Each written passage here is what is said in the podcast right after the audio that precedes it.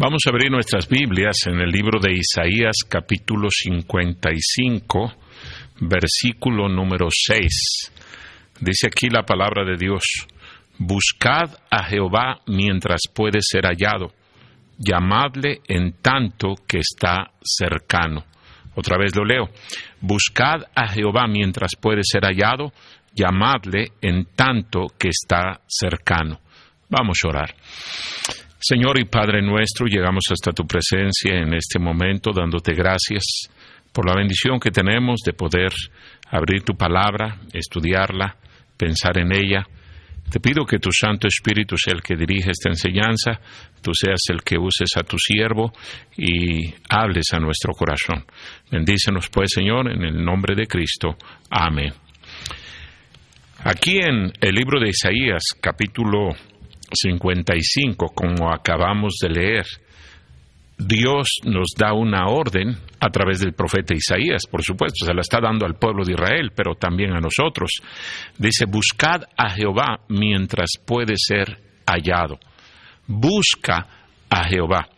Por otro lado, aquí en Segundo de Crónicas, capítulo número 7, el versículo número 14 dice, si se humillare mi pueblo, sobre el cual mi nombre es invocado, y oraren, y buscaren mi rostro, y se convirtieren de sus malos caminos, entonces yo iré desde los cielos y perdonaré sus pecados y sanaré su tierra. Sabemos que aquí en el contexto de la dedicación del templo que construyó Salomón a Dios, es que Dios está diciendo estas palabras. Ya Salomón había construido ese templo majestuoso, dice la Biblia. El rey David había tenido en su corazón el deseo de construirlo, pero Dios le dijo que él no lo construiría, pero que sí permitiría que uno de sus hijos lo hiciera. Y en este caso el hijo fue Salomón, dice la palabra de Dios. Salomón construyó ese templo enorme. Eh, con mucho lujo, eh, muchas riquezas allí eh, invertidas para construir ese templo. Y después de que lo dedica Salomón y que le dice al Señor que por favor esté atento a cada petición que se eleve desde ese lugar, Dios le responde y le dice, si acaso mi pueblo pecara y fuera detrás de otros dioses y se alejara de mí, entonces, dice yo, eh, versículo número 13, si yo cerrare los cielos para que no haya lluvia, y si mandare a la langosta que consuma la tierra, y si enviare pestilencia a mi pueblo, y luego dice, si se humillare mi pueblo sobre el cual mi nombre es invocado, y oraren y buscaren mi rostro, y se convirtieren de sus malos caminos, entonces yo iré desde los cielos y perdonaré sus pecados y sanaré su tierra. El requisito que Dios quería que su pueblo llenara para que Él escuchara y perdonara y sanara su tierra es humillarse, es eh, orar, es buscar su rostro es convertirse de sus malos caminos y todo lo demás que leemos ahí. Pero una de esas cosas que incluía el eh, humillarse delante del Señor era buscar el rostro de nuestro Dios. Eso lo tenía que hacer el pueblo de Israel si quería que Dios escuchara su oración, si quería que Dios perdonara sus pecados, si quería que Dios sanara su tierra. Y precisamente de eso es de lo que quiero hablar en este momento. ¿Qué significa buscar a Dios? ¿Qué significa buscar el rostro de nuestro Dios? Ahora, qué importante es buscar el rostro de nuestro Dios. Ahí en el libro de Isaías leíamos que Dios nos ordena buscar el rostro de nuestro Dios. Dice, buscad a Jehová mientras puede ser hallado, llamadle en tanto que está cercano. En segundo de Crónicas tenemos la historia de un rey, el rey Asa que dice la Biblia que buscó al Señor con todo su corazón. Y ¿Qué fue lo que vino? Precisamente lo que Dios había prometido allí en Segundo de Crónicas capítulo 7. Él escuchó su oración, Él perdonó sus pecados, Él sanó su tierra. Dice aquí en Segundo de Crónicas capítulo número 15, empezando en el versículo número 1, vino el Espíritu de Dios sobre Azarías, hijo de Obed, y salió al encuentro de Asa, y le dijo, oídme, Asa y todo Judá y Benjamín. Jehová estará con vosotros si vosotros estuviereis con él. Y si le buscareis, será hallado de vosotros, mas si le dejareis, él también os dejará. Muchos días ha estado Israel sin verdadero Dios y sin sacerdote que enseñara y sin ley. Pero cuando en su tribulación se convirtieron a Jehová Dios de Israel y le buscaron, él fue hallado de ellos. Y ahí mismo sigue diciendo en el versículo número 12 de segundo de Crónicas capítulo 15. Entonces prometieron solemnemente que buscarían a Jehová el Dios de sus padres de todo su corazón y de toda su alma, y que cualquiera que no buscare buscase a Jehová, el Dios de Israel, muriese, grande o pequeño, hombre o mujer, y juraron a Jehová con gran voz y júbilo, al son de trompetas y de bocinas. La palabra de Dios eh, sigue ahí relatándonos que efectivamente vino un tremendo despertamiento. Dios escuchó la oración de este rey, del pueblo de Judá, y dice la Biblia que tuvieron una tremenda victoria. Entonces, la clave es buscar a Dios, porque hay muchos ejemplos en la Biblia de hombres y mujeres que buscaron a Dios y cuando buscaron a Dios, efectivamente Dios respondió, Dios contestó, Dios ayudó, Dios bendijo abundantemente a su pueblo. Y si cada uno de nosotros buscamos a Dios, yo estoy seguro que Dios va a responder. Ahora, la pregunta que vamos a contestar es, ¿qué significa buscar a Dios? Hay varias respuestas que encontramos aquí en la Biblia que significa eso, de buscar a Dios. En primer lugar, buscar a Dios significa juzgar mis motivos. Significa que cada uno de nosotros juzguemos nuestros motivos. ¿Por qué hacemos lo que hacemos? ¿Por qué leemos la Biblia? ¿Por qué asistimos a la iglesia? ¿Por qué ganamos almas? ¿Por qué diezmamos? Aquí en el libro de Jeremías, capítulo 17, dice la palabra de Dios. Jeremías 17, 10. Yo Jehová, que escudriño la mente y que pruebo el corazón, para dar a cada uno según su camino, según el fruto de sus obras. ¿Qué es lo que está diciendo aquí el profeta Jeremías? Yo conozco tus motivos, yo conozco las verdaderas razones de por qué haces lo que haces. Y la verdad, hermanos, es que el problema que tenemos es que los motivos que nos mueven a hacer lo que hacemos no son correctos delante de Dios. Tenemos motivos egoístas, eh, motivos carnales, motivos mundanos, materialistas. Lo único que queremos es el aplauso de la gente, el reconocimiento de los seres humanos, más que de nuestro Dios.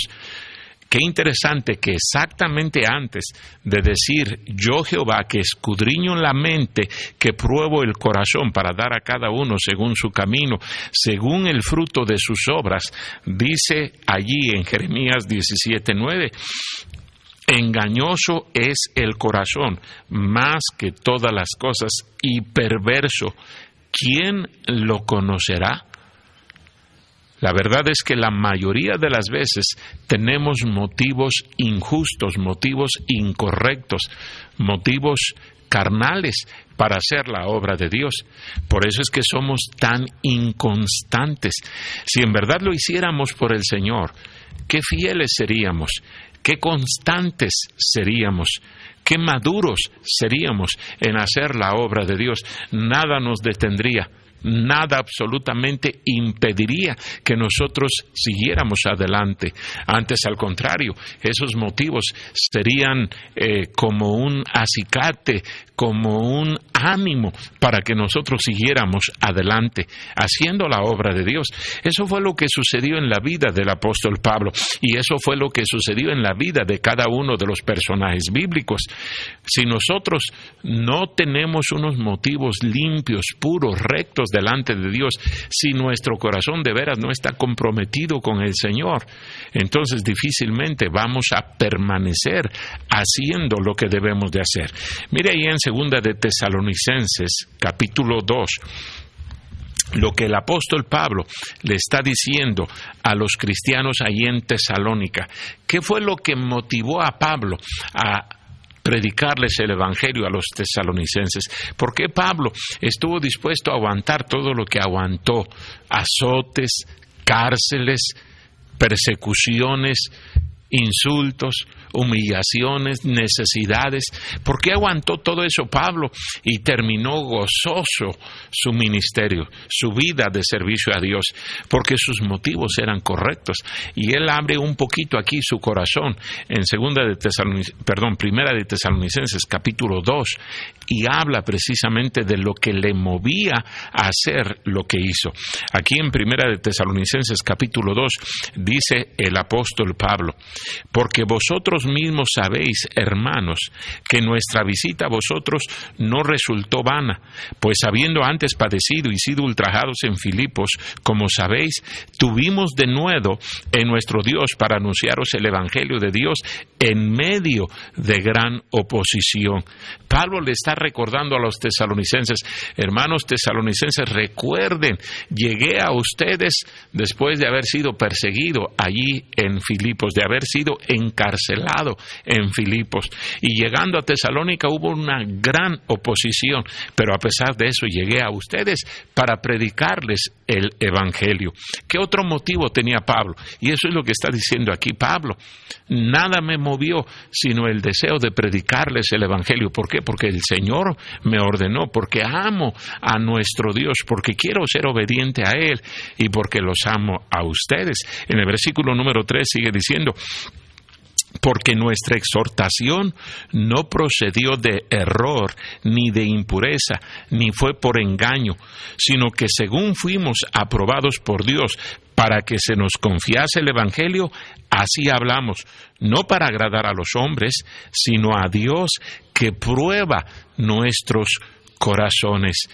Qué amor tenía el apóstol Pablo, no solamente para el Señor, pero para los mismos tesalonicenses.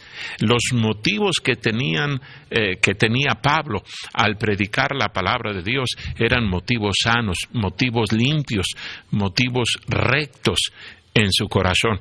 Por eso es que sigue diciendo ahí en el versículo número 5, porque nunca usamos de palabras lisonjeras, como sabéis, ni encubrimos avaricia. Dios es testigo. Nunca, dice Pablo, me movió el, el deseo de conseguir algo de ustedes que no fuera correcto, un interés mezquino, un interés egoísta, un interés materialista. Nunca, dice, ni encubrimos avaricia. Dios es testigo ni buscamos gloria de los hombres, ni, ni, de vosotros, ni de otros, aunque podíamos seros carga como apóstoles de Cristo. Versículo número 7. Antes fuimos tiernos entre vosotros como la nodriza que cuida con ternura a sus propios hijos. Tan grande es nuestro afecto por vosotros que hubiéramos querido entregaros no solo el Evangelio de Dios, sino también nuestras propias vidas, porque habéis llegado a sernos muy queridos. ¿Cuáles son los motivos que usted tiene para servir a Dios o para vivir para Dios? Simple y sencillamente, ¿por qué hace lo que hace?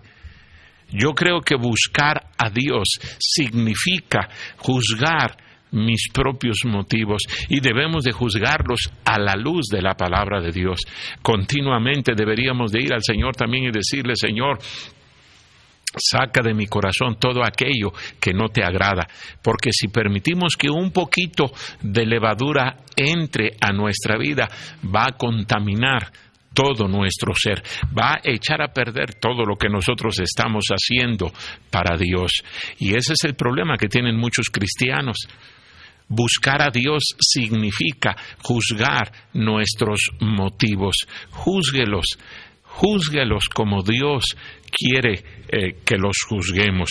Ahora, no solamente debemos de juzgar nuestros motivos. En segundo lugar, buscar a Dios significa dedicar tiempo diariamente a la palabra de Dios. Y aquí es donde fracasamos rotundamente, porque no le dedicamos tiempo diariamente a la palabra de Dios. Quizás leemos la Biblia mecánicamente, quizás leemos unos versículos porque es parte del hábito que tenemos, de la costumbre, pero dedicarle tiempo a que verdaderamente el Señor nos hable, a tener una relación, a conocer más a nuestro Dios. Pocos cristianos hacen eso. En primera de, Pedro, capítulo 2, dice el apóstol Pedro, versículo número 1. Primera de Pedro, capítulo 2, versículo 1.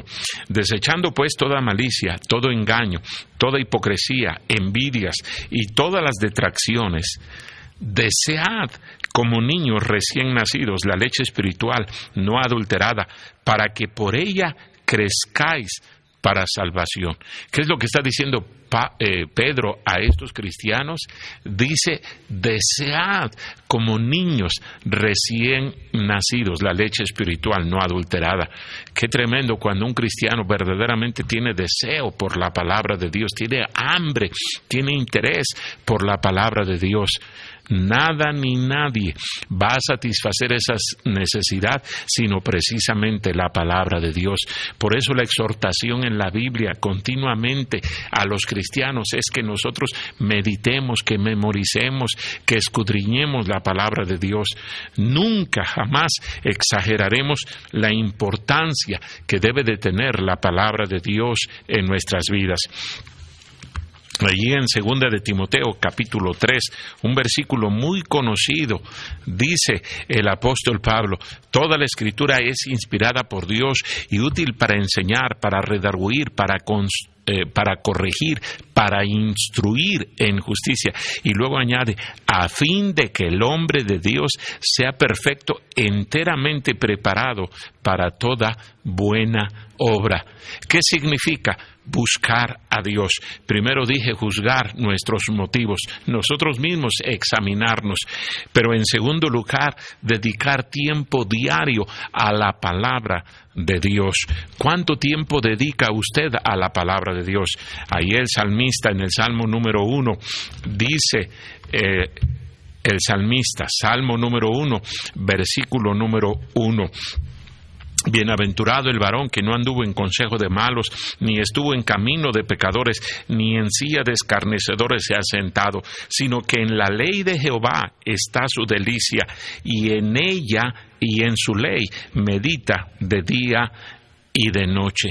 Dice aquí el salmista, bienaventurado el varón que no anduvo en consejo de malos, pero luego dice, sino que en la ley de Jehová está su delicia. ¿En qué, está la delicia de usted?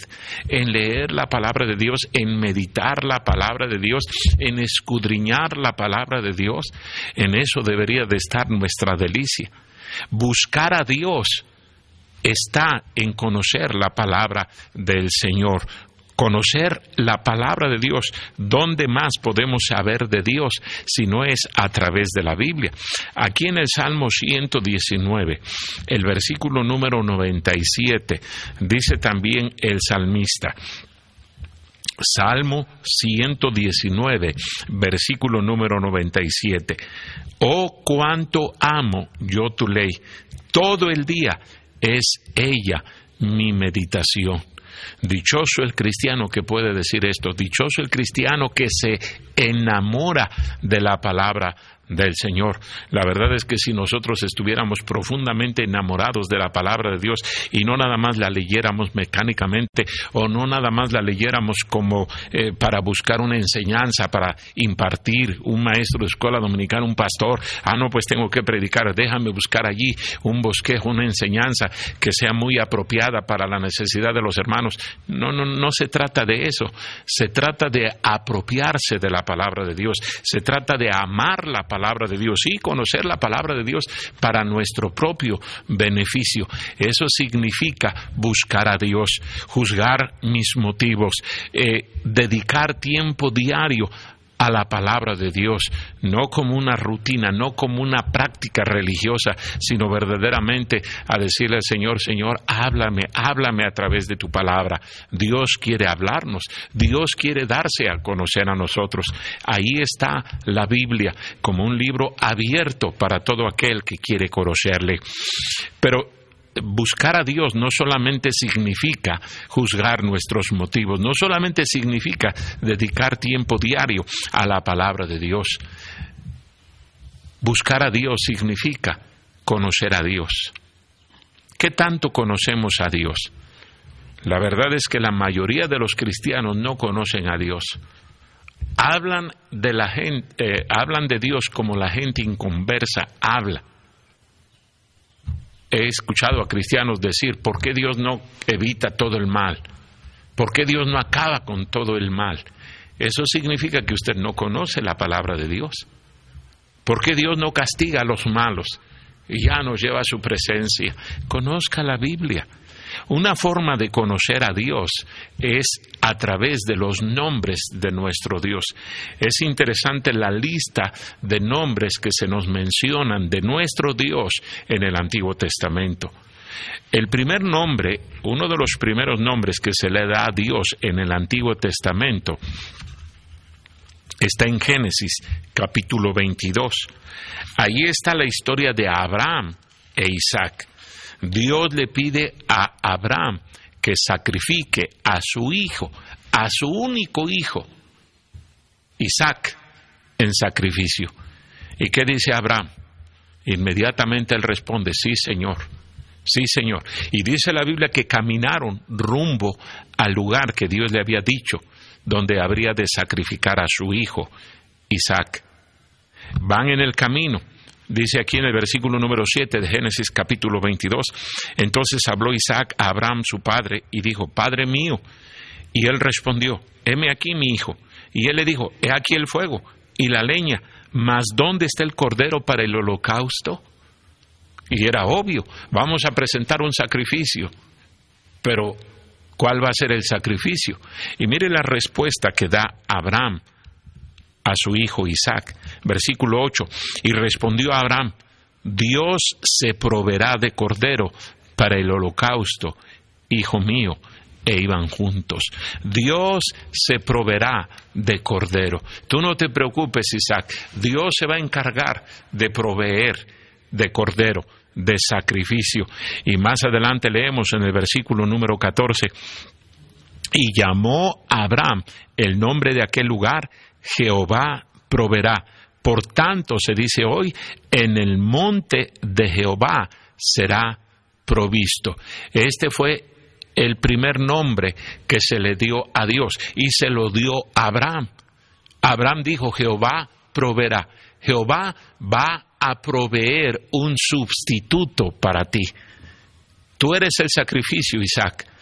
Pero dice la Biblia, leemos ahí la historia en Génesis 22, que cuando Abraham iba a sacrificar a su hijo, Dios lo detuvo. Dios le habló y le dijo, no, no, no, no, detente, voltea a tus espaldas está el sacrificio. Y dice la Biblia que efectivamente allí había un carnero trabado eh, por sus cuernos en un zarzal. Abraham tomó aquel animal y lo ofreció en sacrificio. Jehová proveerá. ¿Conoce usted a Dios como el proveedor? Él es el proveedor de nuestra salvación, Él es el proveedor de nuestro sustituto. Nosotros merecíamos morir en la, en la cruz de Calvario y morir en el infierno, ardiendo eternamente en el infierno por nuestros pecados. Pero gracias a ese sacrificio perfecto de nuestro Señor Jesucristo, no vamos a ir al infierno, vamos a la presencia de Dios. Jehová proveerá. No solamente este es un nombre que se le dio a Dios en el Antiguo Testamento, otro nombre que se le dio a Dios ahí en el Antiguo Testamento está en el libro de Éxodo, en el capítulo número 15, el versículo número 26. Dice la Biblia, y dijo, si oyeres atentamente la voz de Jehová tu Dios, e hicieres lo recto delante de sus ojos, y dieres oído a sus mandamientos, y guardares todos sus estatutos, ninguna enfermedad de las que envié a los egipcios te enviaré a ti, porque yo soy Jehová, tu sanador. El segundo nombre del cual se nos habla en la Biblia que tiene nuestro Dios es Jehová, el Dios que sana. Jehová dice aquí, tú sanador. Ninguna de las enfermedades que vinieron a los egipcios y el pueblo de Israel, hermanos, había visto todas las plagas que habían llegado a los egipcios. ¡Qué bendición! que tenían un Dios que podía sanar todas sus enfermedades, todas sus dolencias, todos sus problemas. Pero el requisito era que obedecieran, porque dice aquí, si oyeres atentamente la voz de Jehová tu Dios, e hicieres lo recto delante de sus ojos, y diereis oído a sus mandamientos, y guardares todos sus estatutos, porque es que Dios le estaba diciendo esto al pueblo de Israel a través de Moisés porque dice la Biblia que estaban quejándose allí por esas aguas amargas, esas aguas dañinas que no podían beber. Sí había un manantial, iban caminando por el desierto, necesitaban agua y las únicas aguas que encuentran son aguas amargas. Pero la Biblia dice que Dios las sanó y se convirtieron en aguas dulces, aguas que pudieron mitigar su sed. Pero el nombre que Dios eh, tiene aquí, que recibe por parte de Moisés, y bueno, Dios mismo lo menciona, es Jehová tu sanador. Otro nombre que se le da a Dios ahí mismo en el libro de Éxodo, en el capítulo número 17, en el versículo número 15, dice la Biblia, y Moisés edificó un altar y llamó su nombre Jehová Nisi. ¿Qué quiere decir la palabra Nisi? Estandarte, bandera. Jehová va a ser nuestra bandera. Tenemos que recordar aquí, eh, el ejército de Madián quiso impedir el paso del pueblo de Israel hacia la tierra prometida. Y Dios le dijo a Josué, escoge ahí hombres para que vayan a enfrentar al ejército de los madianitas. Y yo voy a subir a ese monte y voy a orar para que Dios nos dé la victoria. Y dice la Biblia que cuando Moisés levantaba los brazos, efectivamente el ejército de Israel tenía la victoria, derrotaba al ejército de Madián. Pero cuando Moisés bajaba los brazos porque se cansaba, el ejército de Madián eh, dominaba, derrotaba al ejército de Israel. Entonces ahí estaba, dice la Biblia, que eh, Ur y también estaba Aarón. Y ellos se dieron cuenta de eso. ¿Qué fue lo que hicieron? Pusieron una piedra, sentaron a Moisés y sostuvieron los brazos de Moisés en alto, hasta que Israel, el ejército de Israel, acabó totalmente con Madián. Y por eso es que levanta este altar y dice la Biblia que a este altar que levantó Moisés le dio ese nombre, Jehová Nisi, Jehová nuestra bandera. En otras palabras, lo que estaba diciendo Moisés, Jehová nos da la victoria. ¿Conoce usted a Dios? Estamos hablando de buscar a Dios, pero qué poco conocemos a Dios. Por eso es que hay cristianos que viven en derrota, viven en problemas, viven en necesidades, no conocen a Dios, porque si lo conocieran, dirían lo mismo que Moisés, dirían lo mismo que Abraham. Otro nombre que se le da a Dios en la Biblia está ahí en Levítico capítulo 20, versículos 7 y 8. Levítico capítulo 20, versículos 7 y 8. Dice aquí la palabra de Dios. Santificaos pues y sed santos, porque yo Jehová soy vuestro Dios, y guardaréis mis estatutos y ponedlos por obra. Yo Jehová que os santifico. El siguiente nombre que se le da a Dios es Dios te santifica. Yo Jehová que os santifico. Y él dice, sed santos, porque yo Jehová soy vuestro Dios. Yo Jehová soy santo. Qué poco conocemos a Dios. Vivimos en pecado. Vivimos consintiendo el pecado, justificando el pecado. creyendo que a Dios no le importa. Claro que le importa. Él conoce nuestros pensamientos, como decía hace un momento, Él conoce nuestros motivos. Él sabe por qué hacemos lo que hacemos. ¿Conoce usted a Dios? Conózcalo, hermano, y lo va a conocer a través de la palabra del Señor. No solamente se le dan estos nombres a Dios, el Dios que provee, el Dios que sana, Dios es mi bandera, mi victoria, Dios te santifica. Dios quiere un pueblo santo. Otro nombre que se le da a Dios en la Biblia está en el libro de jueces, capítulo número 6 Jueces capítulo número 6, versículos 23 y 24. Ahí leemos en la Biblia, jueces capítulo 6, versículos 23 y 24. Pero Jehová le dijo, paz a ti, no tengas temor, no morirás. Y edificó ahí Gedeón altar a Jehová y le llamó Jehová Salom, el cual permanece hasta hoy en Ofra de los Abieseritas. Jehová Salom.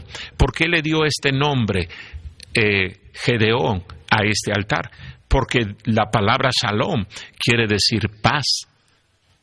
Y así fue como se presentó Dios delante de Gedeón. Dice, pero Jehová le dijo, paz a ti, no tengas temor, no morirás.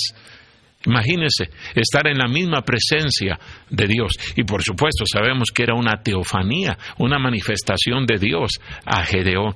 Pero de todas maneras Gedeón sabía que estaba frente a Dios y él pensó voy a morir, yo soy un hombre pecador, yo soy un hombre miserable, yo no merezco estar delante de la presencia de Dios. Pero Dios le dijo, tranquilo, paz. Y efectivamente Gedeón no murió por eso es que cuando edifica ese altar, Gedeón le llama Jehová Salom. Dios no solamente quiere darnos la paz con Él. Y esa la tenemos en el momento en que aceptamos a Cristo como nuestro Salvador. Dice la Biblia en Romanos capítulo 5, versículo 1, justificados pues por la fe, tenemos paz para con Dios. Pero Dios quiere darnos su paz, la paz de Él. Él quiere que nosotros tengamos eh, tranquilidad. Eh, sosiego en medio de la tempestad, en medio de la adversidad, en medio de los problemas. Él puede hacerlo, Él quiere hacerlo. Lo hizo aquí con Gedeón. El problema no es Dios, el problema somos nosotros. ¿Qué tanto conocemos a Dios? Estamos hablando de qué significa buscar a Dios. Dije que buscar a Dios significa juzgar mis motivos. Dije que buscar a Dios significa dedicar tiempo a la palabra de Dios. Dije que buscar a Dios significa conocer a Dios. Qué tremendo cuando conocemos a aquella persona en la cual confiamos. Y la verdad es que si la conocemos, nuestra confianza va a crecer más y más en ella. Vamos a aceptar su autoridad, vamos a aceptar su consejo, vamos a seguir su ejemplo. Pero si no lo conocemos, es un perfecto extraño para nosotros. Y ese es el problema que tiene el pueblo de Dios con Dios no conoce a Dios, no lo conoce. Abraham fue llamado amigo de Dios porque todos los días convivía con Dios, todos los días hablaba con Dios, todos los días lo escuchaba atentamente. Y mire qué bendición tenemos nosotros, aquí podemos conocer a Dios en la palabra de Él. ¿Conoce usted a Dios? Ya le mencioné algunos de los nombres que se le dan a Dios en la Biblia. Jehová proveerá. Jehová el Dios que sana, Jehová es mi estandarte, mi bandera, Jehová el Dios que nos santifica, Jehová el Dios que nos da paz. ¿Conocemos a Dios? Otro de los nombres que se le da a Dios es Jehová, justicia nuestra. No vamos a ir a esos pasajes porque el tiempo se nos va rápidamente, pero usted puede buscarlo allí en su Biblia, en Jeremías capítulo número 23, versículo número 6. La Biblia nos habla de ese nombre que se le da a nuestro Dios. Otro nombre que se le da a nuestro Dios es Jehová es mi pastor. El rey David hablando acerca de Dios, ahí en el Salmo número 23. Jehová es su pastor verdaderamente. Qué maravilloso sería para cada cristiano que efectivamente Dios fuera su pastor efectivamente nosotros fuéramos sus ovejas y actuáramos como sus ovejas.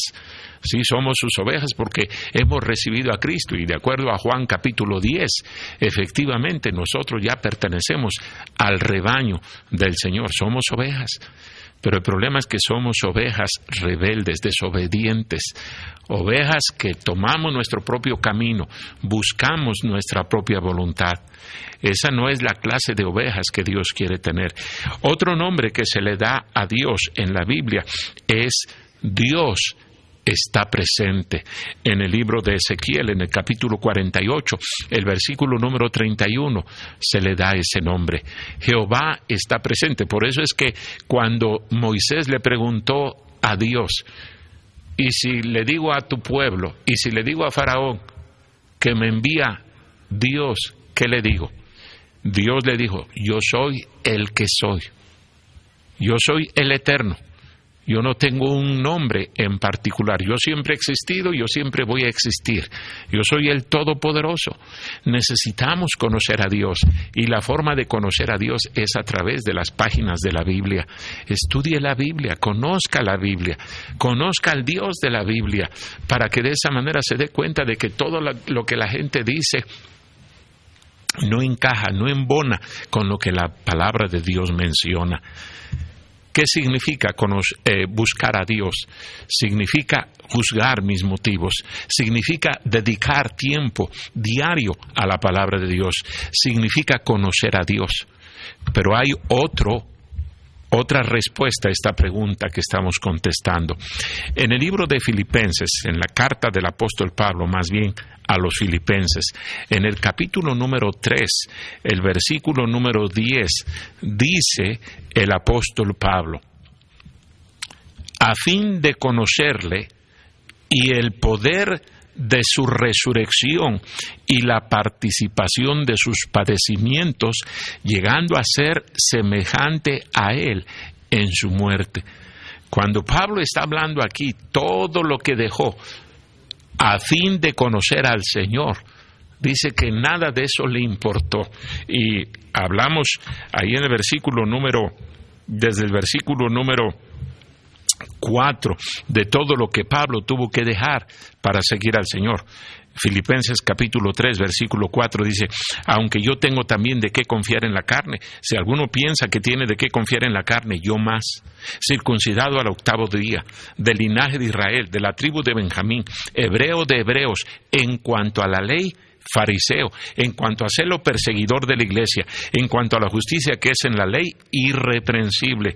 Pero cuantas cosas eran para mí ganancias, las he estimado como pérdida por amor de Cristo. Y ciertamente aún estimo todas las cosas como pérdida por la excelencia del conocimiento de Cristo Jesús, mi Señor, por amor del cual lo he perdido todo y lo tengo por basura para ganar a Cristo y ser hallado en Él, no teniendo mi propia justicia que es por la ley, sino la que es por la fe de Cristo, la justicia que es de Dios por la fe. Y luego dice en el versículo número 10, a fin de conocerle, pero añade, y el poder de su resurrección y la participación de sus padecimientos, llegando a ser semejante a Él en su muerte. Si algo quería experimentar Pablo, si algo quería tener en su vida, si algo quería conocer, era el poder de Dios, el poder de su resurrección, ese poder que levantó de entre los muertos a nuestro Señor Jesucristo. Ese era el poder que quería tener el apóstol Pablo. Y si nosotros queremos buscar a Dios, ¿cómo no necesitamos el poder de Dios? ¿Cómo no necesitamos rendirnos al Señor diariamente, crucificar nuestra vieja naturaleza, confesar nuestros pecados y presentarnos delante de Dios para que Él nos llene? No hay otra manera en que podamos experimentar ese poder. Ahí en Romanos capítulo número uno, el apóstol Pablo habla de ese poder que levantó a nuestro Señor de entre los muertos.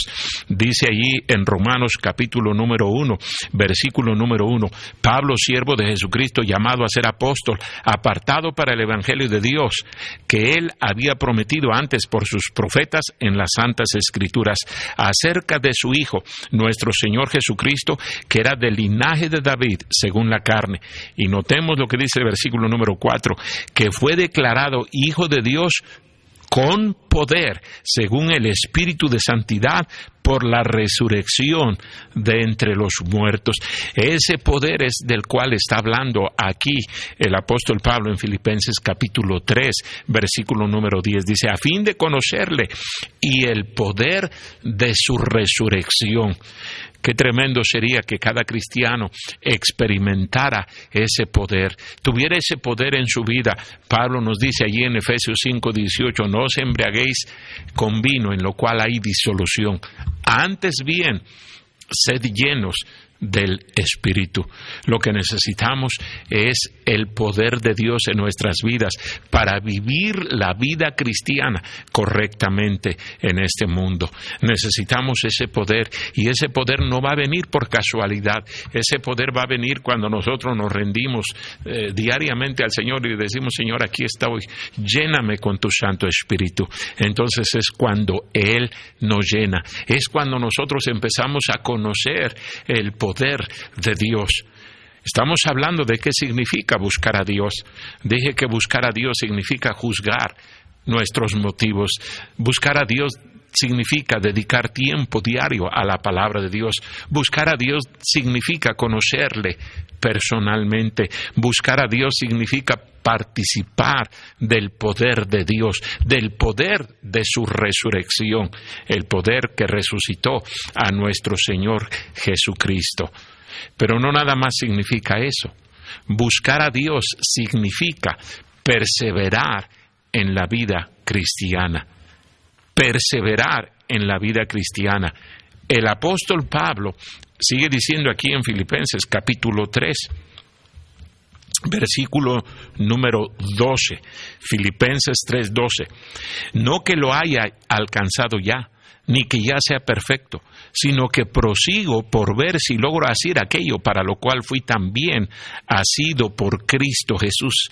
Hermanos, yo mismo no pretendo haberlo ya alcanzado, pero una cosa hago, olvidando ciertamente lo que queda atrás y extendiéndome a lo que está delante, prosigo a la meta, al premio del supremo llamamiento de Dios en Cristo Jesús. El apóstol Pablo está diciendo aquí, no, no he terminado todavía.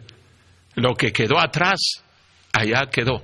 Yo sigo adelante, yo prosigo a la meta, yo continúo, sigo. Qué tremendo que cada cristiano pudiera decir eso. Por eso nos desanimamos, por eso dejamos la obra de Dios inconclusa. Por eso es que lo que antes dijimos creer, simple y sencillamente, pasa al recuerdo. Nada más. ¿Y cuántos cristianos así hablan? Yo antes hacía, yo antes ganaba almas, yo antes era maestro de escuela dominical, yo antes cantaba en el coro, yo antes predicaba, yo antes enseñaba. ¿Y por qué ya no? Porque dejamos de perseverar. No estoy hablando de obtener la salvación de nuestra alma, no es por lo que hacemos que somos salvos, pero precisamente porque somos salvos deberíamos de seguir y seguir y seguir adelante en nuestra vida espiritual. El apóstol Pablo lo dice de otra manera, ahí en Gálatas capítulo 6, versículo número 9. Gálatas capítulo 6, versículo número 9 dice, no nos cansemos pues de hacer bien, porque a su tiempo segaremos si no desmayamos. No nos cansemos, pues, de hacer bien. Sí, debemos de ganar almas, sí, debemos de ser maestros de escuela dominical, sí, debemos de predicar la palabra de Dios, sí, debemos de vivir para Dios, sí, debemos de portarnos bien, pero no nada más ayer, no nada más hoy, mañana y permanentemente. ¿Saben por qué no perseveramos? Porque no hacemos compromisos, no hacemos votos con Dios, no hacemos promesas delante de Él, firmes, genuinas. Esa es una de las razones de por qué venimos a la iglesia. Esa es una de las razones de por qué hacemos la invitación. Cuando usted pasa al frente y ora al Señor, está diciéndole, Señor, perdóname, te he fallado en el pasado, pero te prometo que de aquí en adelante la cosa va a ser diferente. Y así debe de ser. Debemos de hacer ese tipo de compromisos diariamente, diariamente, diariamente, y recordarnos los compromisos que hemos hecho. Y venimos a la iglesia y escuchamos la palabra de Dios, y Dios nos redarguye, y Dios nos dice, ¿te acuerdas? Tú hiciste este compromiso. Si cada persona que está casada, recordara el compromiso que hizo cuando se casó, difícilmente pensaría en divorciarse, en dejar a su cónyuge. Pero se nos olvida el compromiso, pensamos que es algo tan liviano. Por eso la Biblia dice en el libro de Eclesiastés, cuando a Dios haces promesa, no tardes en cumplirla. Dios no tiene por inocente al culpable. Dice la Biblia, mejor es que no prometas y no que prometas y no cumplas. ¿Está usted cumpliendo con sus compromisos? Renueve esos compromisos cada día y dígale al Señor, Señor, perdóname, te he fallado. Yo te prometí que iba a leer la Biblia, yo te prometí que iba a ganar almas, yo te prometí que iba a orar y he fallado. Perdóname, Señor. Te prometo que eso va a cambiar. Estamos hablando de qué significa buscar a Dios no solamente significa juzgar nuestros motivos, dedicar tiempo a la Biblia, conocer a Dios, participar del poder de Dios, perseverar en la vida cristiana. Pero hay una última respuesta que quiero dar a esta pregunta. ¿Qué significa buscar a Dios? Está ahí en el libro de Isaías, capítulo 58. Isaías, capítulo 58, versículos 13 y 14. Dice aquí la palabra de Dios, Isaías capítulo 58, versículos 13 y 14. Si retrajeres del día de reposo tu pie, de hacer tu voluntad en mi día santo, y lo llamares delicia, santo, glorioso de Jehová, y lo venerares, no andando en tus propios caminos, ni buscando tu voluntad, ni hablando tus propias palabras, entonces te deleitarás en Jehová y yo te haré subir sobre las alturas de la tierra y te, daré a comer la heredad de Jacob tu padre, porque la boca de Jehová lo ha hablado. ¿De qué está hablando aquí el profeta Isaías? de que el pueblo de Israel desgraciadamente había profanado el día de Jehová. Recordemos que en el Antiguo Testamento el día de Jehová era el día sábado. Ese era el día en el cual no podían hacer absolutamente nada. Dios lo dio como uno de los mandamientos de Él. Deberían de honrarlo, deberían de guardarlo, no deberían de prender ni siquiera un fuego el día de Jehová, el día sábado. Sabemos que en el Nuevo Testamento el día cambió, es el día domingo, por eso se llama domingo. La palabra domingo quiere decir día del Señor. Pero dice aquí la Biblia, si retrajeres del día de reposo tu pie, de hacer tu voluntad en mi día santo, y lo llamares delicia, santo, glorioso a Jehová, y lo venerares, no andando en tus propios caminos, ni buscando tu voluntad, ni hablando tus propias palabras, entonces te deleitarás en Jehová. Buscar a Dios significa honrar el día del Señor. ¿Honra usted el día del Señor? ¿Guarda usted como algo sagrado, como algo dedicado a Dios el día del Señor? ¿Cuántas cosas hacemos el día domingo? Y lo último que pensamos es en estar con el Señor, leyendo la Biblia, orando, asistir a la iglesia, sirviendo al Señor.